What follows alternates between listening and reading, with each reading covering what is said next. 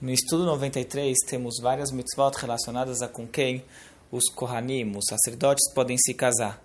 E estão divididos em duas partes. Primeiro, com quem um Kohen Gadol, que é o sumo sacerdote, com quem ele pode e com quem ele deve casar. E depois, com quem um Kohen comum pode se casar. Tem várias restrições em relação ao que um Kohen, um, Kohen, um, um sacerdote, com quem ele não pode se casar.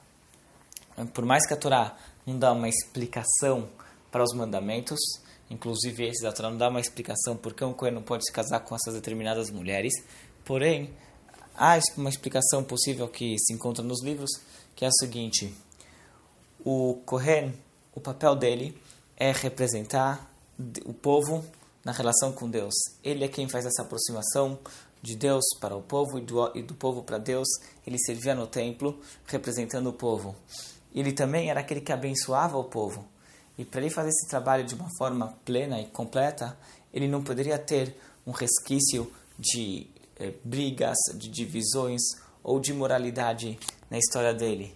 Não só na dele, mas até mesmo da mulher com quem ele eh, se relacionasse. Então, tem algumas restrições em relação a com quem um Kohen pode se casar.